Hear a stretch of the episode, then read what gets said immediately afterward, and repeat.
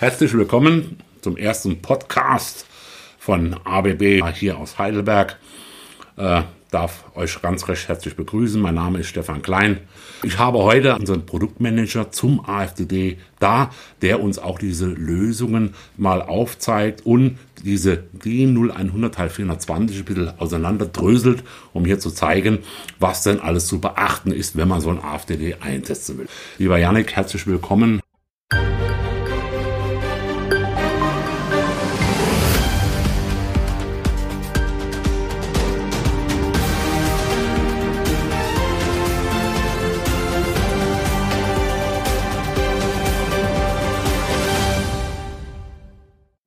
Lieber Janik, erstmal schön, dass du da bist und ähm, gleich mal vorneweg diese erste Frage, äh, wo ich immer wieder darauf angesprochen werde. Zurzeit kursieren ja zwei VDE-Vorschriften 0100 Teil 420. Die eine ist ja noch gültig, die andere läuft in dieser Übergangsfrist momentan. Nach was muss ich denn der Elektroinstallateur jetzt richten? Muss er jetzt die neue nehmen oder kann er noch die alte nehmen? Auf der einen Seite haben wir noch die alte Norm und nach dieser dürfen auch bereits geplante Objekte oder Objekte, die gerade errichtet werden, weiterhin durchgeführt werden. Die neue Norm ist jetzt für Objekte, die sich jetzt gerade in der Planungszeit befinden, beziehungsweise jetzt angefangen werden. Und deswegen ist auch diese Übergangsfrist sehr, sehr lange gesteckt. Also wir reden hier wirklich von mehr als einem Jahr.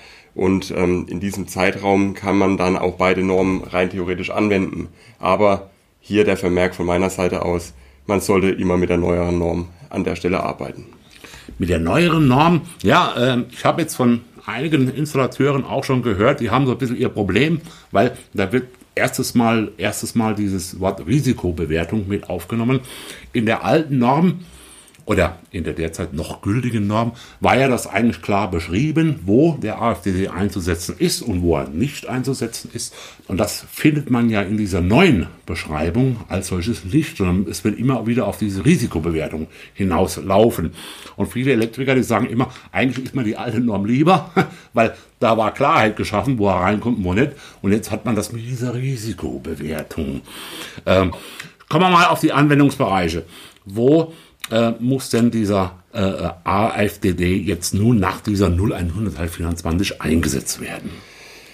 Ja, du hast es schon gesagt. Früher war das ein bisschen klarer geregelt. Ähm, jetzt haben wir vier grundsätzliche Bereiche und ähm, einer davon ist sehr, sehr groß. Den kennen wir alle und mit dem haben wir alle zu tun, zumindest am Abend, nämlich allgemeine Räume mit Schlafgelegenheiten.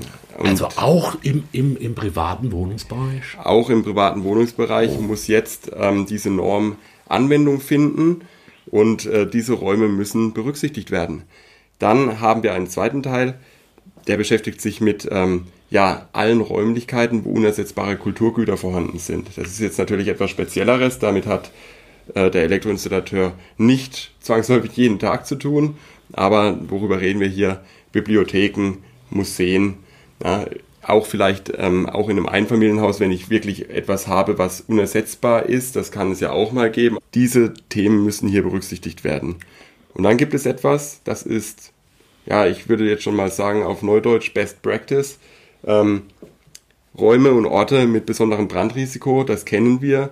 Das müssen wir schon immer tun, diese Beurteilung, ob es sich um eine feuergefährdete Betriebsstätte zum Beispiel handelt, um zum Beispiel auch einen 300 Milliampere FI einzusetzen. Das kennen wir also daher schon und diese Räumlichkeiten müssen auch für den AFDD berücksichtigt werden. Ah ja, das heißt also, äh, Räume und Orte, in denen dieser 300 Milliampere FI eingesetzt wird, dieser Brandschutz FI, wie man ja so umgangssprachlich auch sagt. Und dann muss man hellhörig werden und muss überlegen, kommt dann da zusätzlich noch der AFDD rein, ja oder nein. Genau. Das ist schon mal ein ganz, ganz wichtiger Hinweis. Wir haben ja aufgrund der Änderung dieser Norm einige Änderungen da erfahren. Ähm, die ganze Zeit war es, glaube ich, auf 16 Ampere beschränkt. Genau. Betriebsstrom, das hat sich auch geändert jetzt, gell?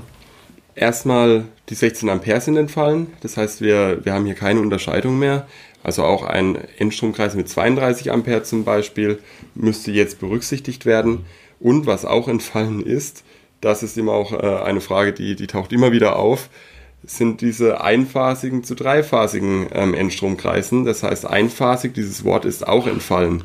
Und das ist natürlich an, an der Stelle auch ein bisschen kritisch, da es derzeitig noch gar keinen AFDD auf dem Markt gibt, der dreiphasig ähm, meinen Endstromkreis überwachen kann.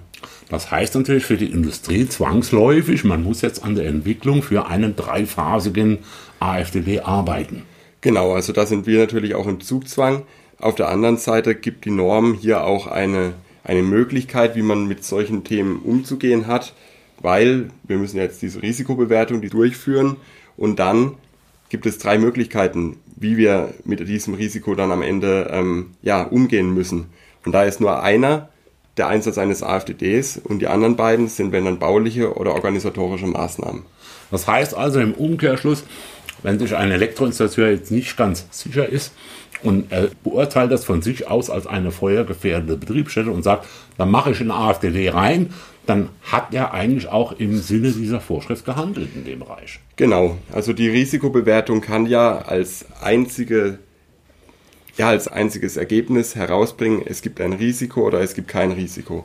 Und wenn ich ein Risiko an dieser Stelle sehe, dann habe ich diese drei Möglichkeiten und also einmal den Einsatz einer anlagentechnischen ähm, Lösung, einer Maßnahme, was im Prinzip den AFDD beinhaltet, oder eine bauliche oder organisatorische Maßnahme. Und wenn wir dann sagen, wir setzen sowieso ein AFDD ein, dann können wir ja nicht mehr machen, weil wir haben ja die Norm an dieser Stelle, das Risiko an dieser Stelle auf ein Minimum begrenzt. Was natürlich für den Bauherrn sogar eventuell preisgünstiger wäre, als wenn er größere bauliche Maßnahmen ergreifen würde. Also, da haben wir schon mal sehr, sehr viel entröselt dem Ganzen. Jetzt immer wieder die Frage von Elektroinstallateuren, äh, wie und wann muss ein AFDD geprüft werden? Es gibt kein Gerät zum Testen des AFDDs und was noch viel interessanter ist, wir haben da einen Mikrocontroller verbaut und der führt einen kontinuierlichen Selbsttest durch. Das heißt, wir müssen noch nicht mal diese Testtaste drücken auf dem AFDD. Hier bitte aufpassen, je nachdem welchen AFDD man von ABB jetzt an der Stelle einsetzt. Wenn ein FI natürlich verbaut ist, die Testtaste für den FI muss trotzdem halbjährlich gedrückt werden. Dann kommt man zu dem Thema Impedanzmessung. Kann ich eine Isolationswiderstandsmessung über den AFDD tätigen, weil da habe ich ja den Leitungsschutzschalter schon drin in dem Gerät. Also muss ich ja respektive auch hier den Kurzschlussstrom messen, ob der erreicht wird, damit der Leitungsschutzschalter auslöst. Ja, das ist möglich. Bis zu 1000 Volt ähm, können wir das Ganze auch ohne abklemmen. Dann muss nur der AFDD an der Stelle ausgeschalten werden. Wenn wir drüber gehen, dann müssen wir abklemmen an dieser Stelle. Also genau wie beim Leitungsschutzschalter aus, äh, auch der wird ja ausgeschaltet, dann erfolgt die Messung. Also die Leitung wird abgedrückt sozusagen und genau das kann ich beim AfD dann auch machen, um hier die Isolationswiderstandswerte äh, zu erkennen. Genau. Sehr gut. Also äh, ich sehe schon, das Gerät ist äh, sehr, sehr umfangreich in der Nutzung.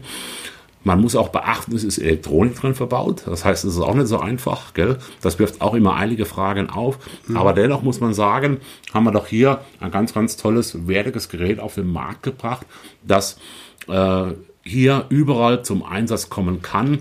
Und ich selbst bin ein sehr starker Verfechter von diesem Gerät. Wenn es nach mir ginge, ich würde ihn überall einbauen. Gell? Aber dennoch muss man sagen, um mal abschließend äh, das äh, Wort hier nochmal an dich zu richten, lieber Yannick, ähm, der AfDD, in welchen Varianten gibt es den? Wie ist er lieferbar?